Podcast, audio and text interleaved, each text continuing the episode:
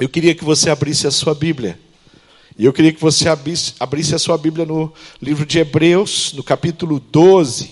Nós vamos ler o versículo 1 e o versículo 2. De tudo que eu vou falar aqui, todo o meu sermão, todas as vezes que eu, todas as vezes que eu ler a Bíblia Sagrada, ou citar a Bíblia Sagrada, eu estou lendo ou citando a coisa mais importante do meu sermão.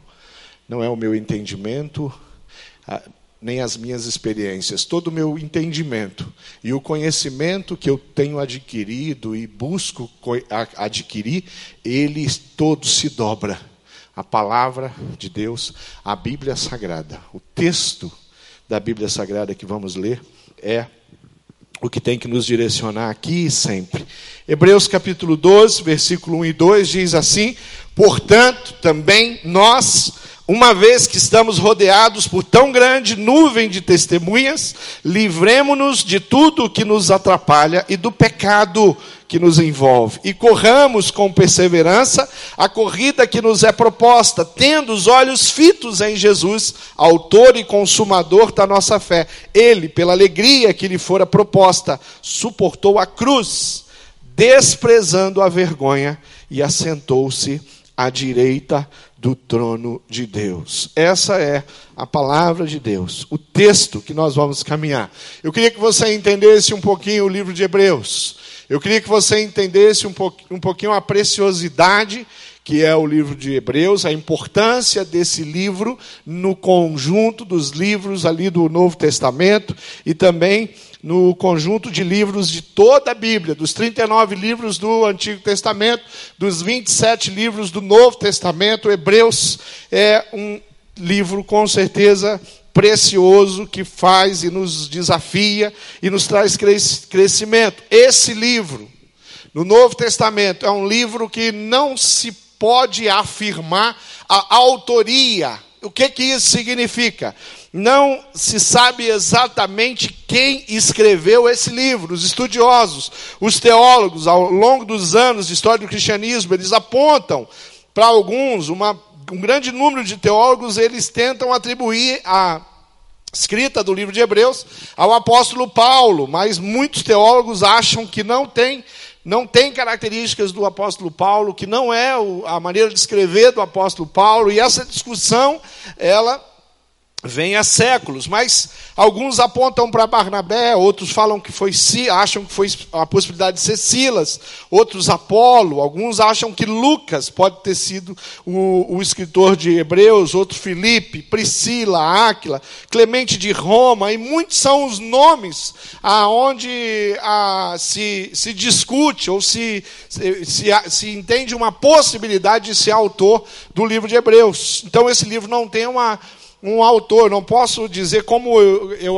posso afirmar quando prego em Lucas, o nome do livro já diz, o autor, quando, eu, quando nós pregamos em Atos, e dizer quem escreveu Atos, está lá no, já é, bem informado nos primeiros versículos que Lucas foi o autor do livro de Atos, e assim vai, os livros de Paulo, mas. É, dentro do cânon bíblico, quando eles definiram quais livros de fato eram os livros sagrados, com base nos livros que a igreja primitiva usava, com, base nos livros da história do povo hebreu, os livros, os profetas e todos os livros que eles vinham já usando há séculos, agora tem um tempo novo, eles estão fechando e eles estão definindo quais livros compõem o Novo Testamento, e o livro de Hebreus é um livro que gera é, um, é, é, que, que, ele se promove pelo conteúdo, por quê? Porque existia uma regra muito simples, uma das regras, uma regra importante, que era para o livro ser reconhecido, um livro sagrado, um livro da Bíblia, ele tinha que ser escrito por alguém que andou com, por, por alguém que conheceu Jesus pessoalmente, ou que andou com um dos doze, dos apóstolos de Jesus. Isso era uma das regras do cânon. Então, o livro de Hebreus ele não se encaixava nessa regra. Se eu não sei quem é o autor, eu não sei se esse autor se encaixa nessa regra. Tudo indica, o conteúdo, tudo indica que o autor de Hebreus era de fato alguém que dominava e conhecida. Mas a riqueza desse livro, o conteúdo desse livro, os as, as tantos é, escritos do, do, desde o início até o final do livro, não existiam capítulos nem versículos. É, esse livro é, não teve como ficar de fora do cânon bíblico. E esse livro foi reconhecido pela igreja como um livro sagrado a entrar nos livros da Bíblia, nos 27 livros. Então é um livro importante, o um livro de uma escrita excepcional, o livro de um, de um conhecimento, um livro, ele também tem um alvo, ele também tem um objetivo, está claro o alvo para qual esse livro foi escrito. A igreja primitiva estava vivendo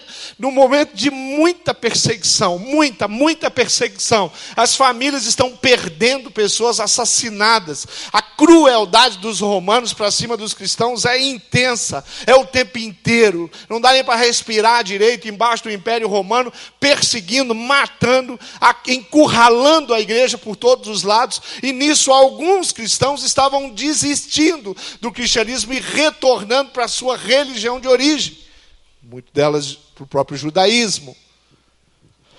Aí vem esse livro, o livro de Hebreus, como um, um desafio para que os cristãos continuassem firmes. E ele começa ali já falando, olha, portanto, irmãos, quer dizer o quê? Quer dizer que o capítulo 12, assim como o capítulo 13, ele é uma conclusão do livro. Quando você lê o livro, você lê tudo que ele tem de desafio, todo o conteúdo do livro, até o, o, o, versículo, até o capítulo 11. Aí chega no versículo 12, ele fala, portanto. Sabe quando o pastor diz, concluindo, a minha palavra, o que, que ele está dizendo? Estou terminando, né? Eu digo que alguns ficam felizes, porque estão focados no almoço, né? Falar, ai, pastor está terminando, que bom. Né? Outros ficam tristes, poxa, estava tão bom a palavra, eu estava sendo tão abençoado, mas já vai terminar. Queridos, ele está dizendo, portanto, concluindo, fazendo um resumo de tudo que eu escrevi até aqui. Portanto, diante daquilo que da relação que eu fiz no capítulo 11, porque o capítulo 11 é chave para o capítulo 12. Para mim entender o que é a, a multidão, a grande nuvem de testemunhas, eu preciso ler o capítulo 11 e ver a relação que o capítulo 11 faz com os heróis da fé. A grande nuvem de testemunhas que o autor de Hebreus está tá inspirando, desafiando o povo, a igreja do Senhor Jesus a pensar. Tem muita gente que passou por isso e venceu. Tem muita gente que foi perseguida, mas continua perseverando. Então, querido, não desista da sua fé. Não desista daquilo que você crê. O primeiro ponto que eu coloquei aqui é, nessa mensagem, um novo tempo, é vivendo inspirados pelas testemunhas. Querido, está claro aqui. Às vezes nós podemos é, pegar o texto, nós podemos pensar, refletir em cima do texto. O texto pode nos inspirar e eu posso olhar porque existem outras testemunhas. Eu, eu penso que existem testemunhas que acompanham a sua vida no âmbito natural e no âmbito espiritual. Os anjos estão por aí, quando Deus os envia na sua vida, eles estão ali, eles são testemunha naquele instante. O Espírito Santo de Deus testemunha a nossa história, a nossa vida tudo que acontece, tudo que você faz, nós estamos sob. Mas aqui, esse texto está falando de pessoas. Ele está falando de homens, de valentes, dos heróis da fé, de homens que são falhos, que cometeram erros. A Bíblia Sagrada é um livro é, precioso e rico, não só porque ela traz palavras de bênção, porque ela também traz palavras de maldição. Não só porque ela tem frases que nos inspiram, que nos encorajam, porque ela também mostra o fracasso e os erros de personagens que são citados no capítulo 11, na relação dos heróis da fé. Quando nós olhamos para Hebreus, nós olhamos para esse texto, nós entendemos que nós precisamos buscar sim na nuvem de testemunhas a inspiração para continuarmos crescendo. Hebreus no capítulo 11, no finalzinho, versículo 39 e o versículo, e o versículo 40 diz: Todos estes, depois da relação enorme, receberam um bom testemunho por meio da fé. No entanto, nenhum deles recebeu o que havia sido prometido. Deus havia planejado algo melhor para nós, para que conosco fossem eles aperfeiçoados. Aquela relação de testemunhas, eles viveram na dimensão do que ia acontecer, e o que ia acontecer era importante, era o envio, era o Messias, era aquele que viria, e agora esse grupo que Hebreus está conversando é aqueles que já contemplaram nós estamos do lado de cá. Então, quando pensamos na nuvem de testemunhas do lado de lá, antes de Cristo, do lado de lá da história, nós temos que reconhecer que ter o Novo Testamento, que conhecer a história de Jesus, que compreender o fato Agora, não mais como num espelho embaçado, mas num vidro transparente que você consegue olhar e ver o que, o que aconteceu, porque Jesus já veio, o Espírito Santo já foi derramado, a compreensão é muito maior para nós, e ele fala do aperfeiçoamento. A gente sabe Passamos agora pelo tempo do Natal, nascimento de Jesus, falamos sobre a plenitude do tempo. Um dos devocionais do Natal é, estava lá falando sobre a plenitude do tempo e esse tempo precioso que é o tempo que Jesus vem. E ele está falando agora, nós vivemos um tempo com mais clareza, vivemos um tempo com entendimento muito mais claro. Nós podemos ser, nós fomos é, vivemos no tempo de, do aperfeiçoamento e que também leva o benefício para aqueles que viveram antes da vinda do Senhor Jesus, do nascimento do Senhor Jesus, do ministério do Senhor Jesus, da cruz e todas as coisas que envolvem isso. Por isso nós valorizamos ainda mais aqueles que deixaram o seu legado, a sua história.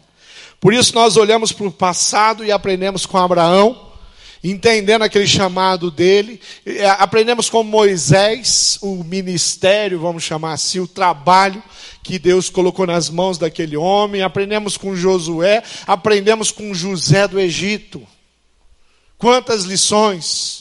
Aprendemos com Gideão, o poderoso guerreiro chamado, com Jeremias, aquele que seria um sacerdote, mas que Deus o chama para ser um profeta. Nós temos a, o Antigo Testamento, nós temos esses personagens que vier, viveram, que profetizaram, alguns profetizaram coisas e que declararam na própria profecia que não entenderam exatamente aquilo que a, foi a visão, foi a, a, mensagem que o Pai mandou ele pregar, que é o caso do profeta Daniel, e assim nós aprendemos e temos hoje o todo. A nuvem de testemunhas ali na palavra de Deus que, nós, que nos inspira, mas temos também uma grande quantidade de pessoas, uma nuvem de testemunhas também vivendo trabalhando, servindo, que eu posso olhar e posso me inspirar, aprender com ela. Tem pessoas que inspiraram você para que você entregasse a sua vida ao Senhor Jesus. Você olhou para pessoas e falou: Eu também quero isso.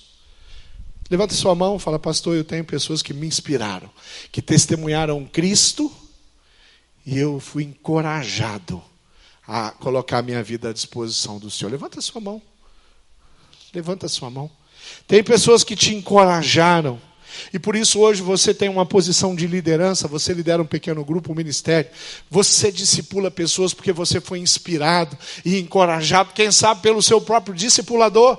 Aquela pessoa que fez você crescer são pessoas de carne e osso como nós, como Abraão, como Moisés. Deus nos revela a história de Abraão e nos revela as fraquezas de Abraão. Deus nos revela a história do maior rei, o maior líder, um dos maiores líderes que a humanidade conheceu, chamado Davi. Mas expõe a situação de Davi de uma forma, né, sem censura. Deus dá poder, dá força excomunal, sobrenatural à sanção. Mas a gente tem lá a fraqueza dele também exposta. Por isso que a palavra de Deus é um livro verdadeiro. Por isso que é um livro de verdade. Porque não é um livro de fantasia. Não é um livro de positivismo. É um livro real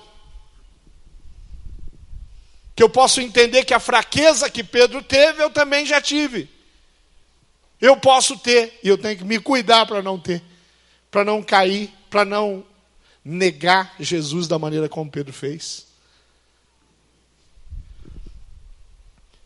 Mas eu posso aprender com o levantar de Pedro, com o, o Jesus que não abandonou ele, por causa da, da maneira como ele foi, foi indecente dizendo que ele não conhecia Jesus. Quando nós olhamos para as pessoas como testemunhas de Cristo, nós temos que entender que nós podemos aprender com elas. Quando elas fraquejam, ou quando elas são tremendamente envolvidas pelo Espírito Santo de Deus e conseguem viver numa dimensão preciosa do reino de Deus aqui no dia a dia, no trabalho, na igreja, no ministério, na família, no casamento. Nós temos que viver e aprender cada vez mais a nos inspirarmos em todos aqueles que Deus nos rodeou. A igreja do Senhor Jesus, ela está aqui exatamente para fazer isso para inspirar as pessoas, para que elas possam enxergar em nós a possibilidade que Deus deu a elas de salvação em Cristo Jesus. Você foi chamado por Jesus para ser uma inspiração, não uma decepção. O Senhor escolheu usar você para ser um exemplo, exemplo dos fiéis e também exemplo para os infiéis. Quando tem um justo que vive na dimensão do reino, quando ele vive a palavra, ele é um problemão para aquele que não vive a palavra. Porque tudo que ele faz declara a vergonha, a mentira na vida da impiedade. E quando nós, que tivemos uma oportunidade de viver na verdade, de conhecer Jesus, nos afastamos da palavra de Deus, nós também somos um exemplo. E aí o prejuízo é até maior, porque as pessoas estavam inspirando, se inspirando em você. De repente você se entrega a Satanás, deixa Satanás tirando a sua vida. E aí o que acontece é que você deixa de ser usado por Deus. Os mártires do cristianismo têm um livro chamado O Livro dos Mártires. Não é um livro de poucas folhas, né? É um livro bem bem considerado aí perto, acredito que te, chegue perto de umas 500 páginas. É um livro que eu li no passado, muitos já leram aqui ah, na nossa igreja. É, é, um livro que a gente usa muito. É, hoje é um livro no, na minha biblioteca que eu pego de vez em quando para buscar uma inspiração, uma, uma ilustração para o sermão. É um livro muito precioso, chama o Livro dos Mártires. O Livro dos Mártires ele conta a história de pessoas que deram a sua vida. Quando você lê, começa a ler o Livro dos Mártires, você vai lendo, vai lendo. Quando termina, você está tão pequenininho você diminuiu tanto porque a grandeza de homens, mulheres, famílias inteiras que sofreram.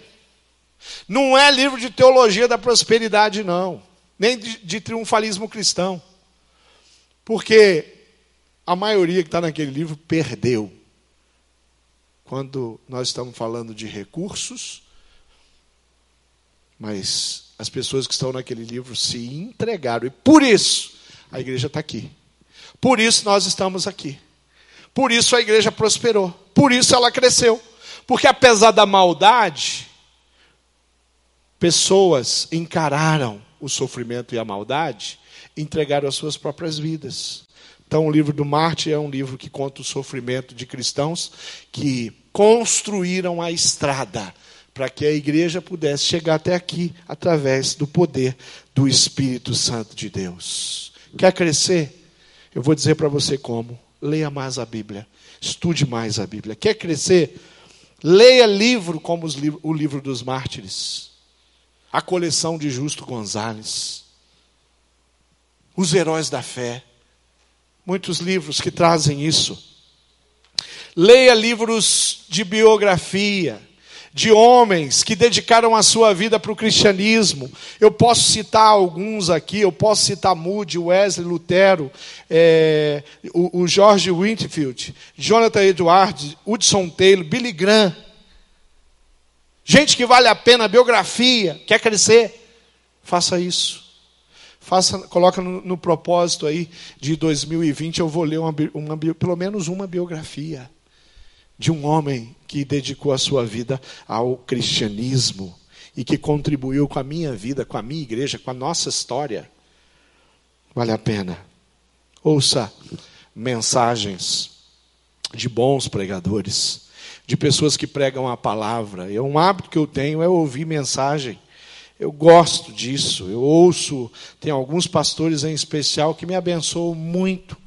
Bom demais, é bom estar aqui ouvir as mensagens que são pregadas aqui. É bom chegar na sua casa e usar a internet de forma decente. Aproveita. Aproveita. Esse hábito de ouvir mensagem meu, ele não é muito novo, ele é antigo. Eu ainda era jovem, eu lembro que eu comprava fita cassete. E tinha umas coleções. Você comprava cinco, seis fitas do mesmo pregador. Quem fez isso já? Confessa aí. década de 80, início da década de 90, eram as fitinhas cassete.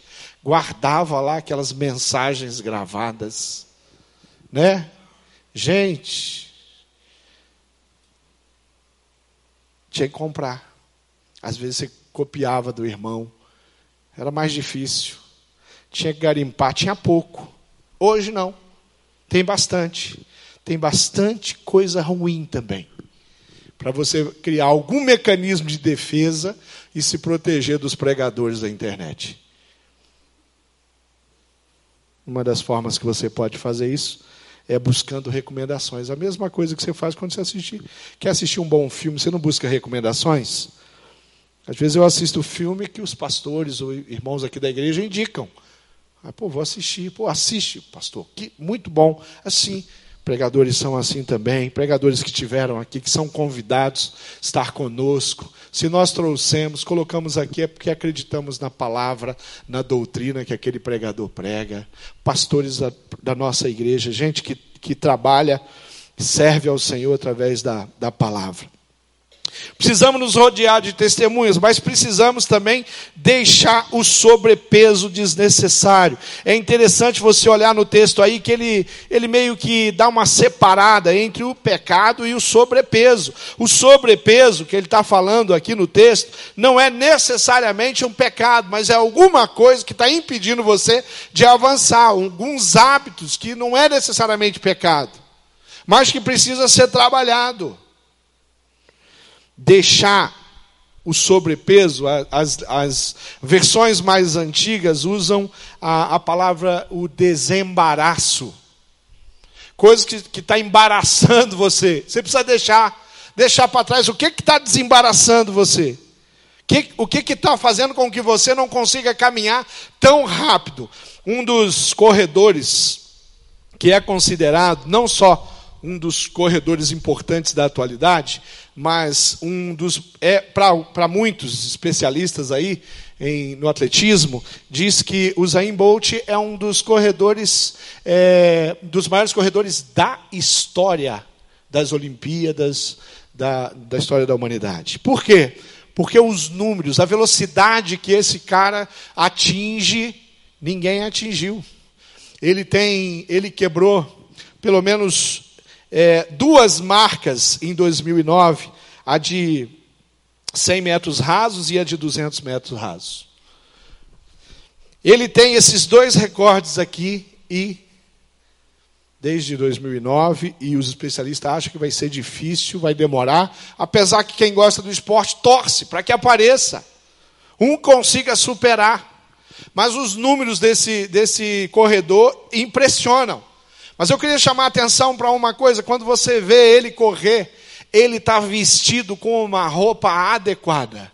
Uh, ele não vai para a corrida usando uma roupa pesada. Para vocês terem uma ideia, tem muita tecnologia na roupa que ele usa. A indústria aí, que os, os, os pesquisadores, eles buscam o tecido. É, uma das declarações da, da, da, roupa, da camiseta e da, do shortinho que ele usa, que é um short pequeno, e aquilo é tão leve, o tênis dele é tão leve, é que ele tem que, é como se ele correndo, ele se sentisse nu, não tem nada atrapalhando ele a atingir os números dele. Ele não pode usar uma roupa pesada. Na nossa igreja, algumas edições da, da meia maratona de Curitiba é, iniciaram aqui, uma, algo precioso. Várias vezes isso aconteceu. E eu lembro de uma dessas edições que estava muito frio. E nós chegamos aqui por volta das sete horas da manhã e tinha aproximadamente uns Pastor Roberto, me ajuda, uns 3 mil? Uns 3 mil a 4 mil atletas aqui espalhados pelo nosso espaço, aqui fora, iniciando a corrida. Estava frio naquela edição, mas eles estavam de shortinho e camisetinha. Eu estava bem agasalhado. Não dava para correr. E uma roupa diferente do que o Zayn Bolt correu, poderia atrapalhar ele não atingir aqueles números que ele alcançou. Para um atleta, para a Olimpíada, para o atletismo, isso aqui é extremamente importante. Mas a minha vida espiritual tem coisas que me atrapalham de andar rápido. Tem coisas que me atrapalham de atingir o meu alvo. Tem coisas que me atrapalham de chegar onde eu planejei. Você recebeu aí, está no seu boletim, esse, esse é, material onde você coloca as dez, é, dez fatos, dez coisas na sua vida que você é grato a Deus, as, as, as dez principais coisas importantes, porque vai faltar papel se a gente pôr gratidão a Deus. Ali está as coisas mais importantes você coloca. E depois tem os desafios, seus alvos pessoais em várias áreas. E, uma, e esses desafios é para você, e você pode colocar o papel aceita tudo. O que você colocar de sonho e de plano aí, ele aceita. Mas se você não correr dos desembaraços, você vai terminar o ano sem conquistar. Tem gente aqui que falou assim: olha, quando, é, quando terminar esse ano, eu quero estar 10 quilos a menos. Quem fez isso, levanta a mão. Aí chegou no final do ano, está com dois a mais. Isso são os felizardos. Tem uns que estão com dez a mais. Mas se você falou que você queria 10 quilos a menos, e você trabalhou durante o ano para ter 10 quilos a menos, você está com 10 quilos a menos. Tem alguém com 10 quilos a menos aqui? Levanta a mão. Não é possível, sempre tem esse grupo. Eu não fico vergonha, não, meu irmão. Fala aí, nós queremos glorificar Deus pela sua vida lá. Ah, né? Ó, o Mingo, cadê o Mingo? Nem vou falar quantos quilos a menos. Né, Mingo? Está se entregando lá. 40? Meu Jesus. Queridos, preste atenção.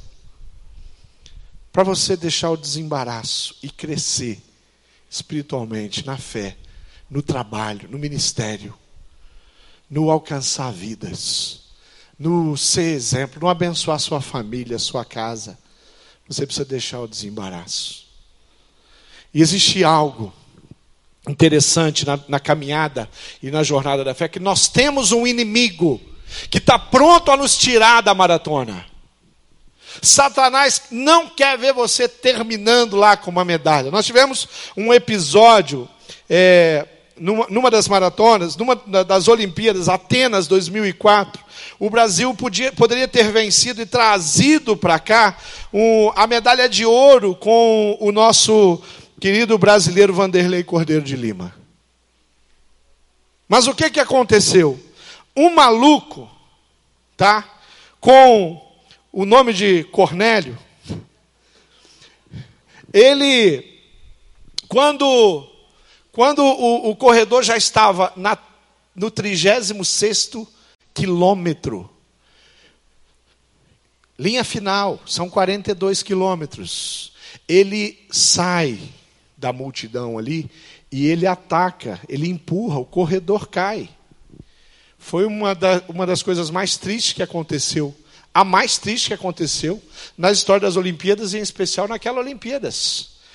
O que aconteceu foi que ele tirou o Vanderlei Cordeiro da competição da medalha de ouro. Mas o Vanderlei Cordeiro foi ajudado ali por algumas pessoas, socorrido, ele levanta, sai com dificuldade, talvez alguns lembrem dessa cena, e ele consegue terminar e ele traz a medalha de bronze para o Brasil. Talvez na sua jornada, querido, você vai chegar no momento, é, você vai chegar lá no final, às vezes um pouco estrupiado. Porque os ataques foram grandes.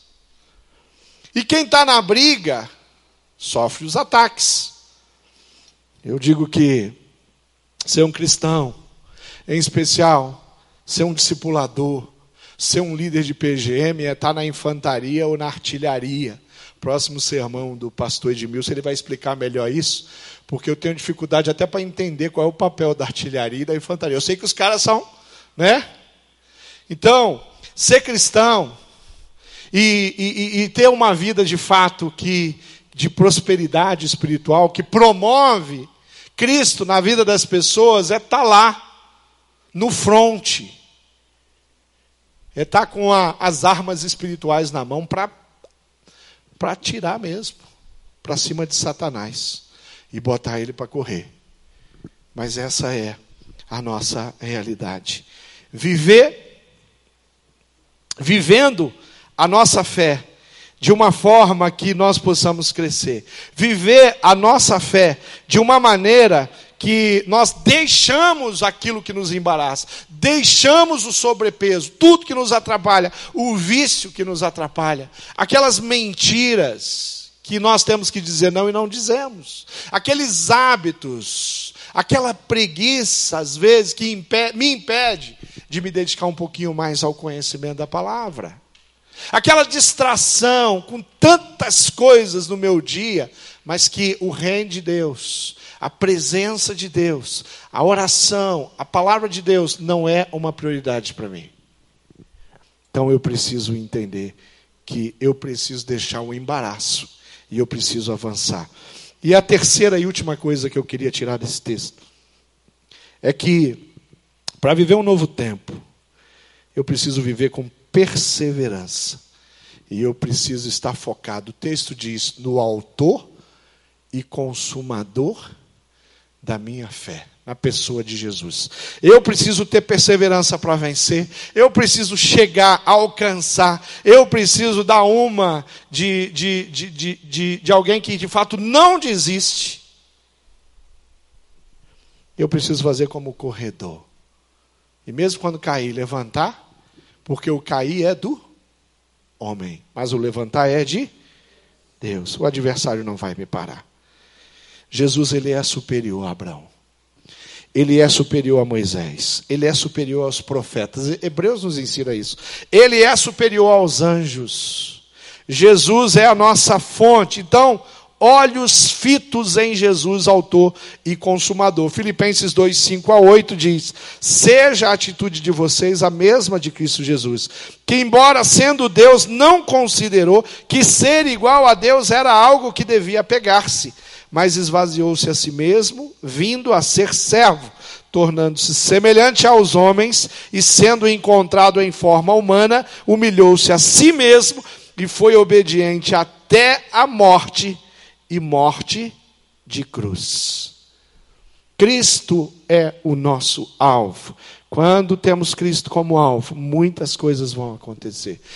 Tem, quando nós temos Jesus como prioridade, quando nós temos esse nome, a, a soberania desse nome sobre a, o nosso realizar, sobre as nossas escolhas, as coisas são diferentes.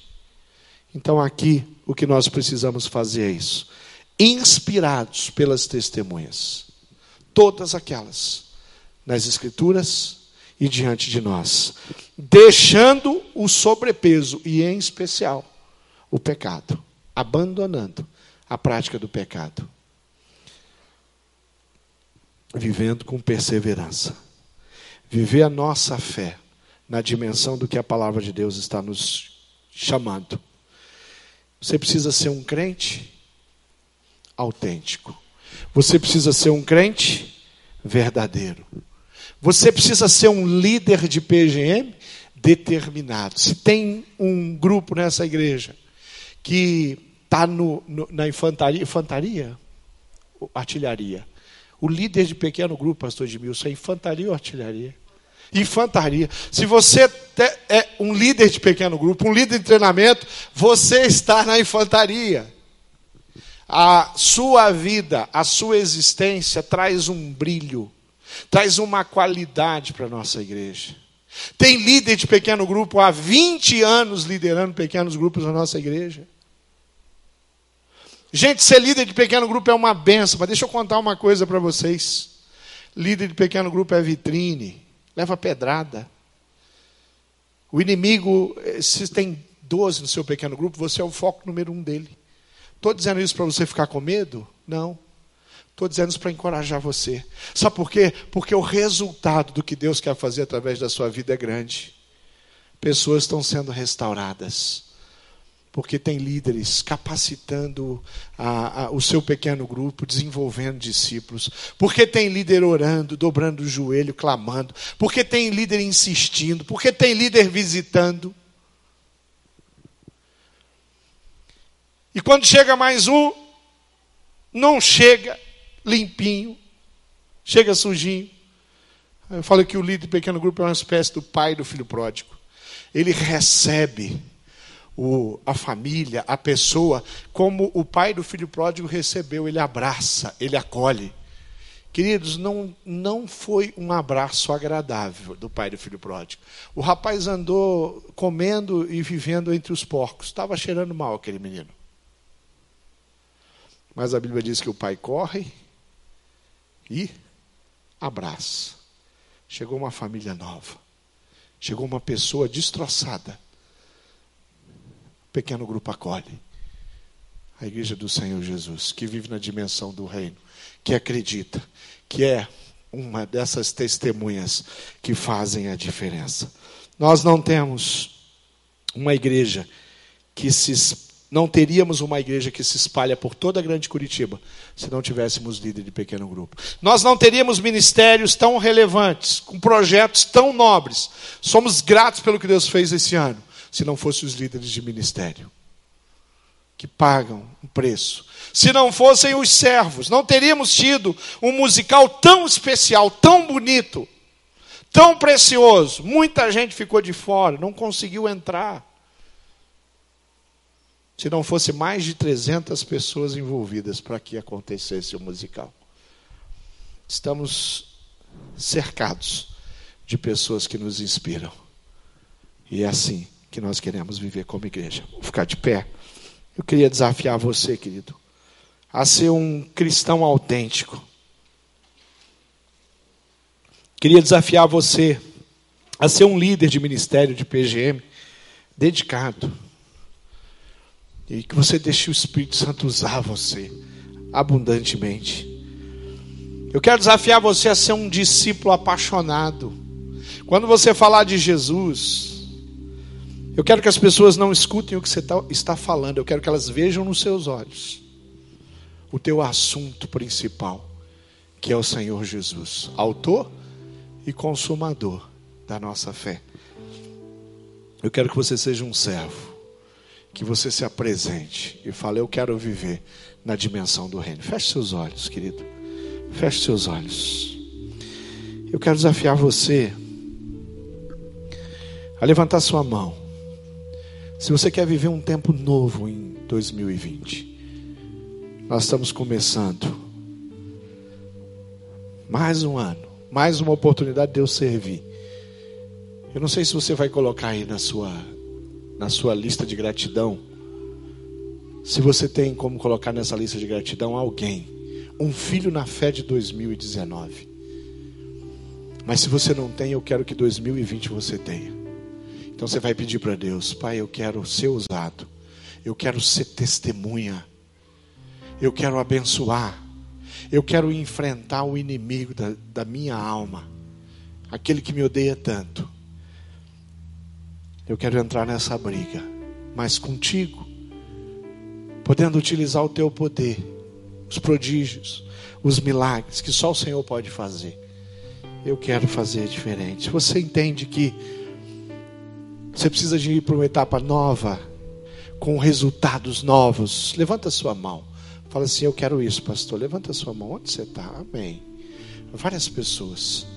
Tem alguém aqui que precisa confessar Jesus como Senhor, pastor? Eu preciso me entregar. O que o senhor está falando aí? Eu preciso colocar minha vida à disposição do Senhor. Levanta a sua mão e fala assim: Eu quero Jesus, pastor.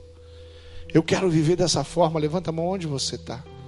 Bem alto para eu possa ver. Vi você, minha irmã. Vi você lá atrás também. Deus te abençoe, querido. Mais alguém aqui, ali, levanta sua mão. Vi aqui, vi lá você, querida. Vi, vi você, minha irmã. Lá na ponta, alguém lá. Mais alguém, levanta a mão. Balança sua mão para mim. Quero ver você. Onde você está? Deus quer morar no teu coração. Ele está te chamando para uma obra extraordinária. Ele quer viver contigo. Ele quer dominar sua mente, os seus passos. Levanta sua mão e fala: Eu quero Cristo na minha vida. Amém. Vi você, meu irmão. Vi você. Pode abaixar. Mais alguém? Tem alguém que fala, pastor, eu dei uns passos para trás. Eu não, eu não foquei nas testemunhas que estão vivendo na realidade de Cristo. Mas eu foquei em pessoas que roubaram a minha paixão. Teve líderes que roubaram a minha paixão. Algumas pessoas estão chegando na nossa igreja, vindo de outras igrejas. Talvez lá naquela igreja alguém te machucou. Talvez aqui Talvez no PGM alguém te feriu. Você focou e você começou a dar um passo para trás. E aquilo que você fazia, você começou a fazer menos. E você foi parando e falou assim: hoje é tempo de voltar. Hoje é tempo de olhar para as testemunhas. Hoje é tempo de olhar para a Bíblia. Hoje é tempo de fazer com que o meu coração seja aquecido. Eu quero isso. Eu quero um retorno. Levanta a mão. Fala, pastor, eu reconheço. Já vi você. Amém. Deus abençoe. Levanta a sua mão. Onde você está? Fala, eu preciso disso, eu preciso desse retorno. Eu não vou ficar, o passado não vai me segurar. As machucaduras não vão me prender. Eu vou avançar. Nada vai impedir de eu ser um servo segundo o coração de Deus. Levanta a mão bem alto. Onde você está? Eu quero orar com você. Onde você está? Amém. Já vi você lá atrás, querida. Já vi. Deus te abençoe. Mais alguém? Levanta a mão. E agora eu quero convidar você para vir aqui na frente. Você que levantou a sua mão, confessando Jesus, vai ter pessoas aqui. Peço ajuda aos líderes de pequeno grupo. Você vai dizer para elas: Eu quero Jesus na minha vida, ora por isso. Eu estou entregando a minha vida. Você fala assim: Olha, eu estou num processo de reconciliação. Eu me afastei e eu quero voltar. Então, esse é o tempo. Você vai vir aqui. E você vai vir aqui dizendo também: Eu não, eu não quero que repita 2019 na minha fé, na minha vida espiritual. Eu quero um tempo novo. Então venha para cá. Pode chegar aqui. Onde você está? Saia daí. Você que está aceitando Jesus, convida alguém para vir com você aqui. Pra você não vir sozinho. Venha para cá. Nós vamos cantar. E você vai vir, nós vamos orar. Nós vamos consagrar a sua vida, querido. Aí vem um tempo novo. Aí vem um tempo de graça. Vai vir um tempo de bênção. 2020 vai ser um ano muito especial. Então vem aqui, nós vamos orar juntos.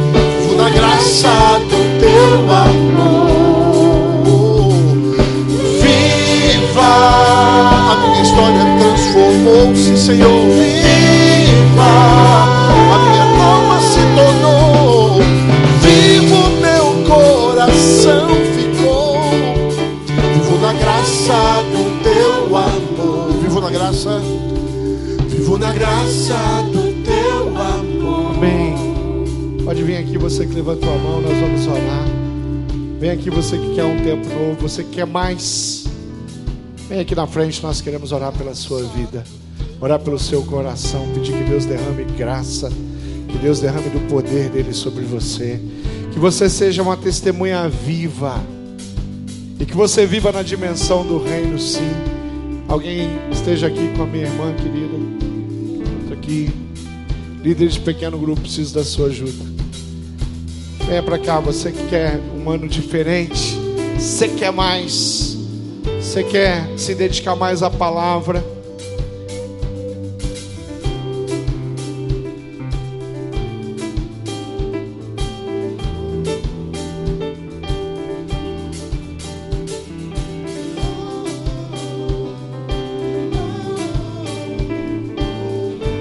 Tem uma família aqui, preciso de um líder, pequeno grupo.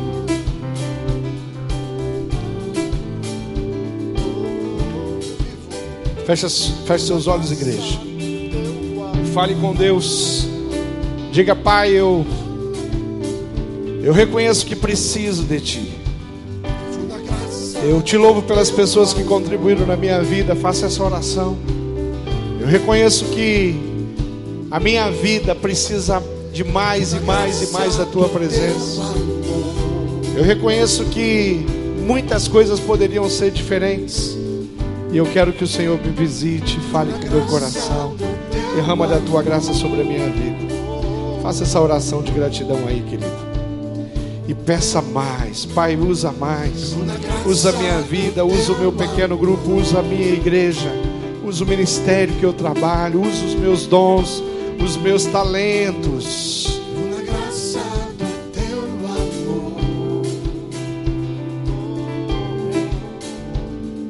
Vamos orar.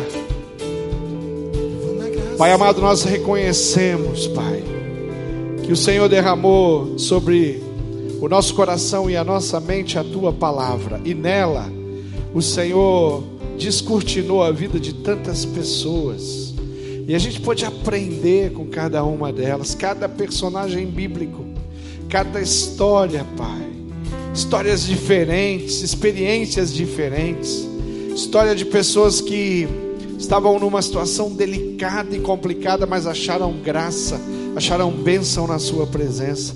Eu te louvo por todas as pessoas que lutam, que trabalham, que se envolvem na Sua obra de uma forma tão especial e que podem nos inspirar.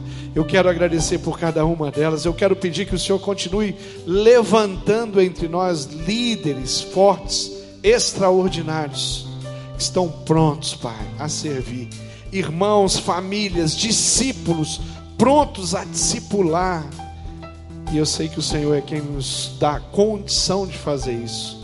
Eu quero te louvar por esses irmãos que estão aqui à frente, por aqueles irmãos que levantaram as suas mãos. Pedir que o Senhor continue abençoando o coração de cada um deles, derramando graça, fortalecendo, encorajando, ensinando, capacitando. Pai, nós não fazemos nada, nós não temos nada se do céu não nos foi enviado. E nós queremos te louvar por isso. Agradecer demais por esse domingo, agradecer demais por esse dia e pedir que o Senhor continue despertando a tua igreja e o nosso coração. E nós vamos avançar e fazemos isso, Pai, no nome precioso de Jesus Cristo, Senhor, autor e consumador da nossa fé. Em nome de Jesus. Amém.